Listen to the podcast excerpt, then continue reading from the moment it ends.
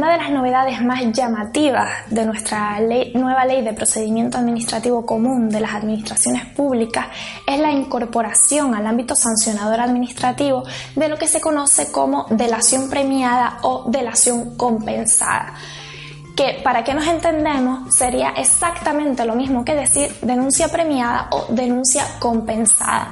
Y no, pese a lo que pueda parecer, no significa que nos vayan a pagar por presentar una denuncia.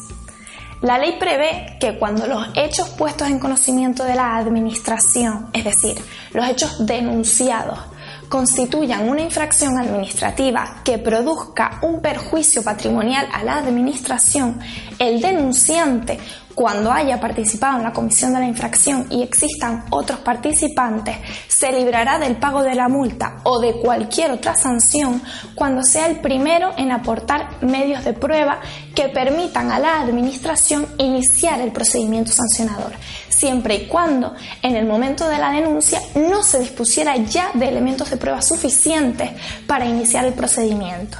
Y siempre que el denunciante cese en la participación de la infracción, repare el daño causado y no haya destruido elementos de prueba. Analicemos detenidamente lo expuesto. Nos encontramos ante un denunciante participante, es decir, estamos ante un sujeto bipolar, ya que es denunciante y denunciado. Denuncia a otros, sí, pero también confiesa que ha participado en la infracción.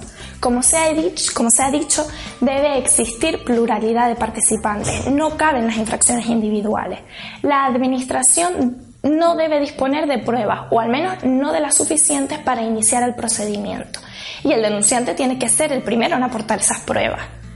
El denunciante tiene que cesar en la participación de la infracción y reparar el daño causado. Y además no puede haber destruido medios de prueba.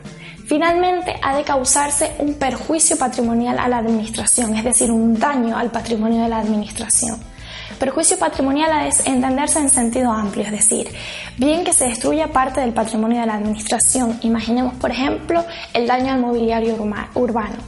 Bien que el órgano administrativo tenga que desplegar medios propios para reparar la situación y eso le supone un gasto. O bien que se eviten ciertas ganancias que iba a percibir la administración.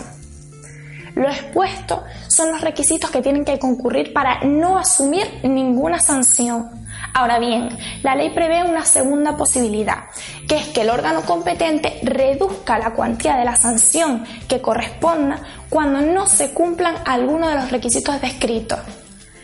Pero el denunciante facilite elementos de prueba que aporten un valor añadido significativo respecto de aquellos de los que disponga la Administración.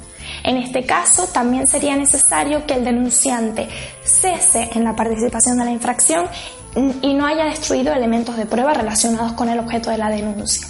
Como puede observarse, en este último supuesto, la ley otorga un amplio margen de decisión a la Administración, que será quien decida si las pruebas que presentamos aportan o no un valor significativo respecto de aquellas de las que ya dispone.